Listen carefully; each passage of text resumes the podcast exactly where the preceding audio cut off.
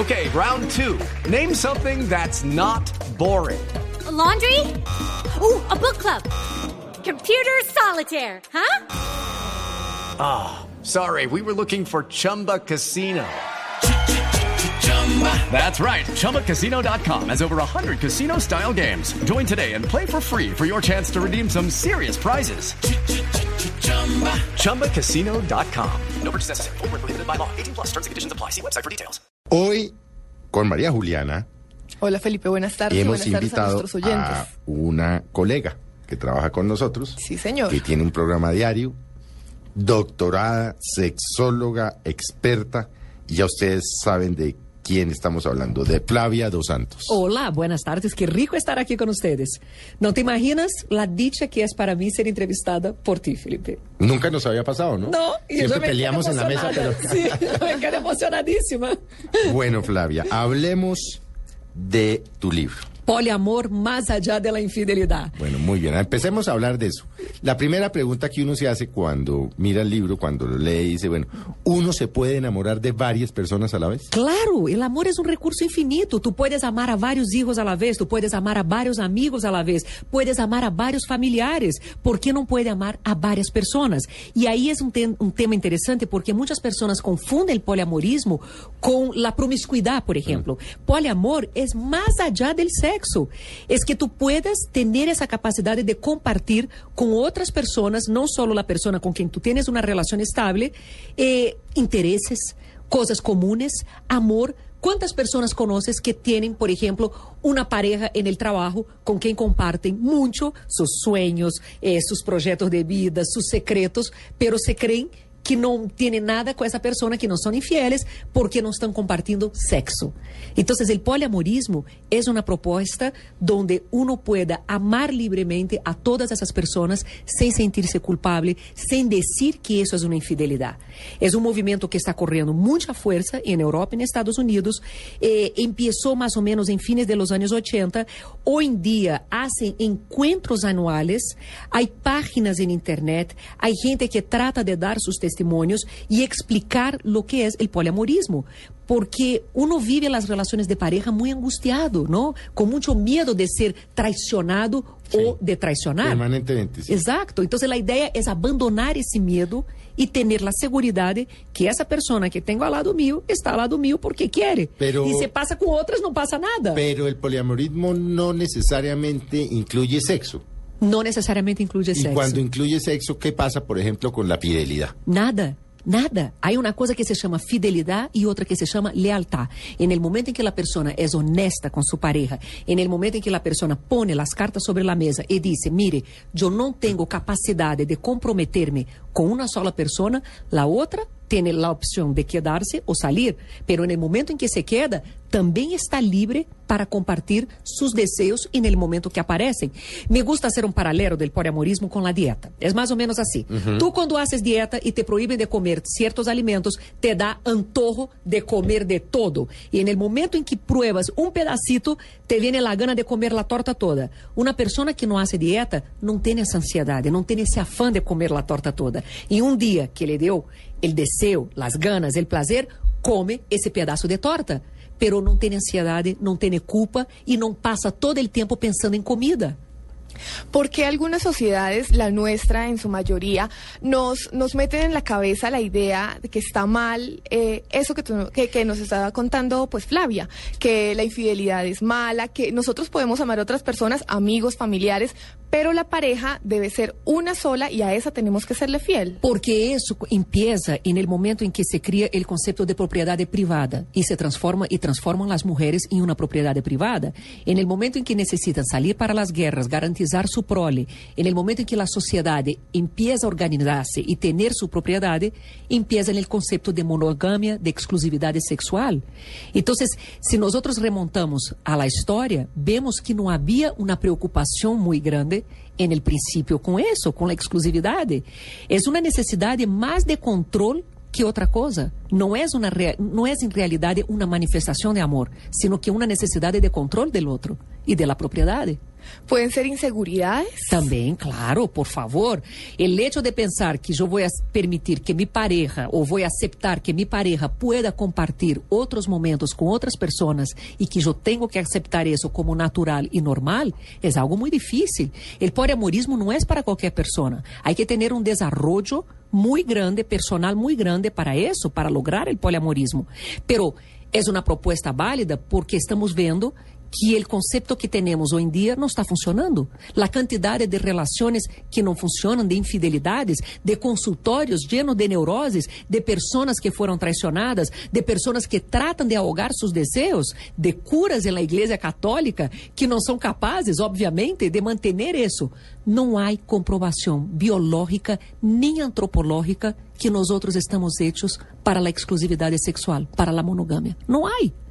Entonces, De hecho, los animales no lo son. Claro que não, não lo são. E nós outros, é, é um condicionamento cultural. Nos inculcam essa ideia desde muito temprano, que devemos ser exclusivos sexualmente, que isso é a manifestação do amor mais grande, que isso significa ser responsável e comprometido. Pero não, amor e sexo são duas pulsiones distintas. Aí está Pero amor problema. sin sexo no es hartísimo. Sí, Bueno, no, obviamente, no. exceptuando el No. que tiene uno con un hijo, con un hermano, No. con un padre. Não, há pessoas que têm amor sem sexo. Há pessoas que adoram a um professor, um mentor intelectual, por exemplo, se enamoram perdidamente e não têm sexo. E desfrutam desse amor, desfrutam dessa relação. Ou seja, nós não podemos es- classificar e categorizar solamente um tipo de amor e algo que seja válido para todas as pessoas. Então, eh, a ideia do livro não é fazer um, uma, uma exigência que todas as pessoas sejam poliamoristas. a Para tampoco, nada. sí. La idea del libro es dar a conocer, es hacer con que las personas entiendan que si la pareja fue infiel o si uno siente necesidad de tener una relación afuera de su relación principal, no es algo malo, no transforma a uno de una mala persona. Nadie se despierta en la mañana decidido a ser infiel. Nadie sale de la casa con la propuesta de que fue a ser malo No, para y mi no pareja. en qué Son momento- deseos que surgen, es natural Y uno sentir no sabe en qué deseo. momento se enamora uno de una persona sin quererlo. O sin- Exato. o teniendo siente otra deseo. relación. Exato, exato. Então, eh, a ideia é dar a conhecer e que uno pueda ser honesto com uno mesmo e com sua pareja e diga, sabe que? Melhor que ahogar mis desejos, melhor que ser desleal contigo, a realidade é que eu não puedo comprometer-me dessa forma. Nos obrigam a esse compromisso e um compromisso eterno, además. Te das conta na igreja quando No, uno se casa? Matrimonio y mortaja del cielo baja, decía Y mi si abuela. no- y si eso Es no- eso es eterno. Se isso não for a verdade, não existiriam os sítios eh, que propõem infidelidades. Não estaria em aumento o número de casos de pessoas que cada vez mais buscam relações ou que encontram relações afuera de la pareja. Crímenes passionales. Por que que passam os crimes passionales? Porque uno não pudo manter esse contrato de, eh, contrato de exclusividade. Então, é hora de fazer uma revisão em todos esses conceitos. É hora de analisar e ver por que está falhando. Será que está falhando porque estamos insistindo em algo que de verdade não estamos hechos e estamos indo contra nossa própria natureza? ¿En qué momento o cómo se hace para no pasar del poliamorismo al engaño? E no momento em que a pessoa não é honesta. El engaño O sea, é eso o se que va- eso temos. es partiendo de la base de que uno tiene una pareja y le dice, voy a tener otra relación de X, X o Y relación. É o que passa na costa colombiana, é o que passou agora com o presidente francês. Ou seja, é o momento em que hablamos de engano. É o momento em que a pessoa não é honesta e está mentindo a sua pareja, que é o que temos hoje em dia. E é por isso que uno, como psicólogo, está vendo todo o tempo chegando pessoas com o coração destroçado, com a autoestima no piso, porque foram traicionadas, porque não aceitam que sua pareja não pudo ter o mesmo grado de compro- comprometimento. Pero, ojo, fidelidade é um valor e cada um pone o peso a los valores de sua vida distintos. Então, eu não puedo exigir que as pessoas pensem como eu. Eu não puedo exigir que todas as pessoas tenham esse comprometimento e essa renúncia, porque é mais, renunciar ao desejo não hace com que desapareça. Se eu trato de renunciar e dizer, não, eu me vou a comprometer nessa relação, eu não vou a renunciar jamás a, tener, tener una relación por afuera y en el momento en que yo siento ese deseo real, en el momento en que se presenta esa situación, yo voy a sufrir y voy a empezar con mis neuroses y voy a empezar a tomar Prozac y voy a empezar a tomar pepas para dormir, todo para quitarme de la cabeza ese deseo. La renuncia no significa que se acabe. Flavia, ¿cómo, eh, sea, qué tan preparada está una sociedad como la colombiana para un tema tan, tan delicado? Porque ya imagino yo varios de nuestros oyentes y amigos de Mesa Blue diciendo, bueno, pero es que eso es inmoral. Mire, yo he recibido hasta ahora una respuesta muy positiva. Es muy interesante que en el momento en que salió el libro, yo recibí muchas cartas de personas que se consideran poliamoristas y que son practicantes, pero por un tema de sociedad no tiene el coraje De de, compartir y de decirlo. sea, lo que falta es lo man- valor. Exacto, mantienen todo bajo la mesa por eso. Por supuesto que nunca tú vas a tener un consenso en todas las teorías, en todas las opciones de vida, pero rico, porque eso que hace la sociedad más eh, adelantada, la sociedad más inteligente, más llena de ideas, el debate, las propuestas, las personas que son a favor, las personas que son contra. Yo creo que es válido cualquier tipo de opinión y respeto, respeto. Yo tengo una compañera de trabajo, Alexandra, que no puede hablar en el tema. Nosotros tenemos grandes discusiones y peleas sobre eso, porque no conozco persona más condicionada a la fidelidad que ella. Ah, no, Alexandra siempre, sí. Claro, Estamos entonces- hablando de Alexandra Pumarejo, que es... de Agenda en compa- de Agenda en Tacones. Tacones. Pero mire, lo que pasa es que es válido que cada uno tenga su opción de vida sobre la mesa, pero que pueda ser honesta con su opción, que pueda ser responsable con su opción. Lo que decía de la costa colombiana, ¿qué vemos en la costa colombiana hoy en día? Hoy, hoy en día no, de toda la vida. Un montón de personas que tienen su querida por afuera, Sí. su familia y todo más, y toda la gente cierra los ojos, como, no, eso es normal, es natural. ¿Qué pasa en Francia? Es normal que los franceses políticos tengan su vida privada y que eso no se discuta, no se ventile. Entonces, es hora de, de revisionar eso. ¿Vale la pena seguir en esa hipocresía? ¿O no es más justo, no es más eh, saludable para todos nosotros mentalmente? Una opción abierta. Mire, te amo, te adoro, te quiero, pero si me viene un deseo, yo voy a cumplir ese deseo. Si yo siento la necesidad, si de pronto encuentro una persona que de verdad estoy compartiendo mucho con ella y me y siento las ganas que uno tenga su relación, que no se sienta culpable por eso y que no tenga que pasar el resto de la vida pedindo perdón a uno mismo, al otro. ¿Por qué? Porque estaba respetando su propia naturaleza. Eso que no me parece justo. Ou então, não cuento, eh, vivo minha vida de enganos, de mentiras, passo a ter uma vida doble. ¿Para quê? ¿No es mejor jugar abierto? Pero, ¿qué, qué, papel juega ahí el, el- en una sociedad católica como la nuestra, educados dentro de esa cosa católica pacata, el- los remordimientos de culpa? Es decir, ¿Qué cosa, no? estar con mi, pues, claro, estar con mi pareja eh, y, y así se lo diga, decirle, mire, me voy a enamorar o me enamoré de otra persona. ¿Cómo, cómo opera ahí ese remordimiento? ¿Cómo quitarse ese remordimiento de culpa? Eu tenho um capítulo no livro que habla de sociedades e religiões, exatamente tratando de analisar em que momento a igreja transforma todo sexual pecado. Porque ante os olhos da igreja tu puedes ser um grande pecador que há perdão, pero o pecado del sexo é dificilíssimo de perdonar. Eh, tu não perdonas a los divorciados. Tu não puedes, não puedes comungar. Los divorciados, hay gente, hay certos tipos de pecados que la iglesia no perdona que exatamente están ligados al sexo. Mire, analizando bastante la historia es muy interesante porque en las enseñanzas de Cristo no está essa persecução toda da sexualidade.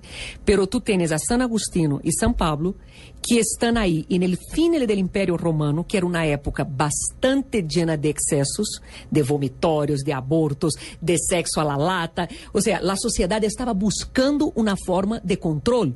Então se une o útil ao agradável. Criamos o cristianismo e tratamos de controlar essa sociedade que está desenfrenada. Então aí que vem toda essa persecução, toda essa dificuldade com o sexo e a forma de transformar o sexo em algo sujo e pecaminoso. Sabe que chega um momento que a sexualidade é vista tão negativa que qualquer acercamento ao placer ou aos genitales era considerado pecado. Então se dizia que as pessoas sucias e com piojos tinham perlas de Deus. E tratam de ahogar qualquer manifestação de desejo. E depois vem o medioevo, onde queimamos em la hogueira qualquer manifestação de prazer, de sexo e tudo mais. É muito difícil quitar tantos anos de história de la espalda. E uma história trágica.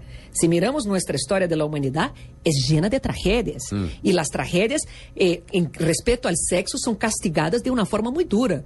Por supuesto que eso requiere una revisión no solo de la Iglesia Católica, como está proponiendo el Papa actual, que está dispuesto a discutir ciertos conceptos de la Iglesia, como también requiere que las personas hoy en día hagan un recorrido histórico y digan, caramba, pero será que de verdade eh, eu tenho que submeter-me a todo isso? Será que de verdade o cielo ou a fé é solo para os que de verdade vivem culpa? Solo os que têm que eh, eh, pagar su placer dessa forma e sacrificar su placer? Não é dicho Bueno, que é de pero es que cuando uno se casa por lo católico, lo que Dios une, el hombre no lo separa. Y Não, allá- quando uno, allá- va, quando uno va à missa, uno Sim. pega o pecho e diz: minha culpa, totalmente minha culpa. Sim. Ou seja, essa é uma coisa tenaz, é um peso incrível.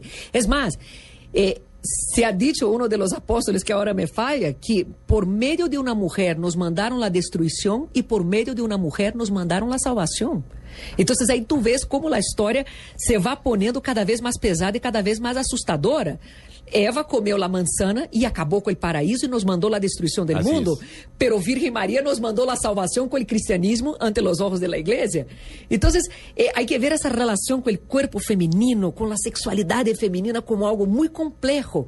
Pero eh, es interesante que uno puede evaluar y entender que puede tener su fe y que pueda profesar su religión sin preocupación que su sexualidad o lo que hace entre cuatro paredes o lo que hace con su vida en el día a día va a afectar la, la religión.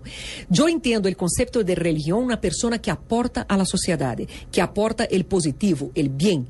Yo no veo como la renuncia al sexo, como la culpa cuanto al sexo pueda aportar a la sociedad. Yo no veo, yo no veo, yo no veo ventaja una persona que, que se, que, que se exclui de todo um prazer, toda su vida, porque cree que de alguma forma o mundo se pone melhor. O mundo não se pone melhor, o mundo se pone mais neurótico com essas pessoas.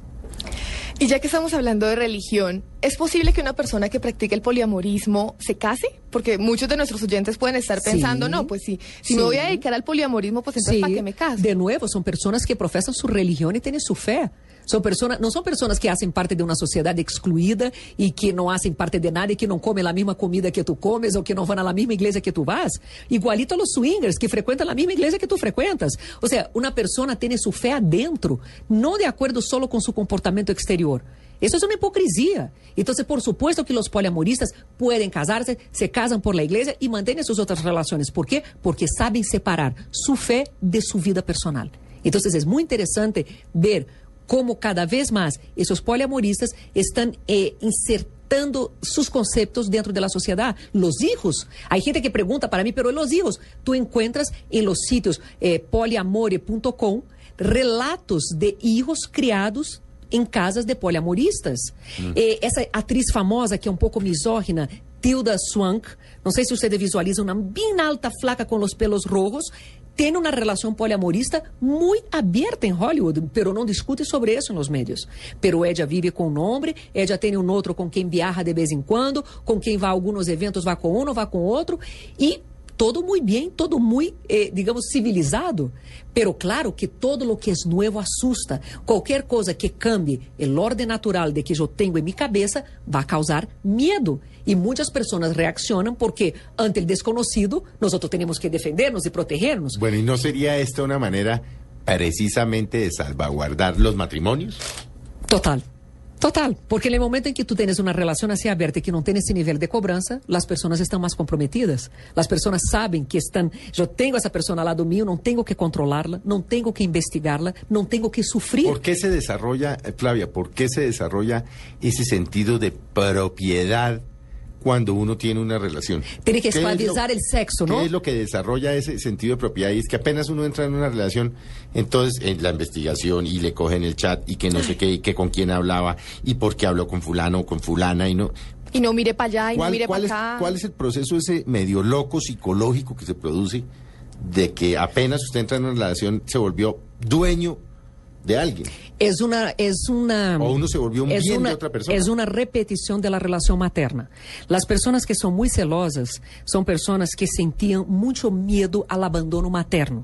Entonces son personas que sufrían para mantener el interés de la madre o mantener la madre siempre constante. Son personas que nosotros podemos decir que no se han eh, desarrollado bien en ese sentido. Y que en el momento en que se casan, en el momento que entra en una relación estable, tiene una necesidad de repetir ese control materno, de que tengo a mi mamá todo el tiempo conmigo, tengo a mi mamá pendiente de mí, tengo a mi mamá fiel a mí. Entonces son personas que no pudieron cambiar el objeto de placer o el objeto del amor, que era la madre, un principio, para outros objetos de afuera, sino que queda gravado em la memória essa sensação de abandono constante, esse medo constante de que minha mamã me vai abandonar ou minha mamã prefere a outros ninhos, prefere a outras pessoas.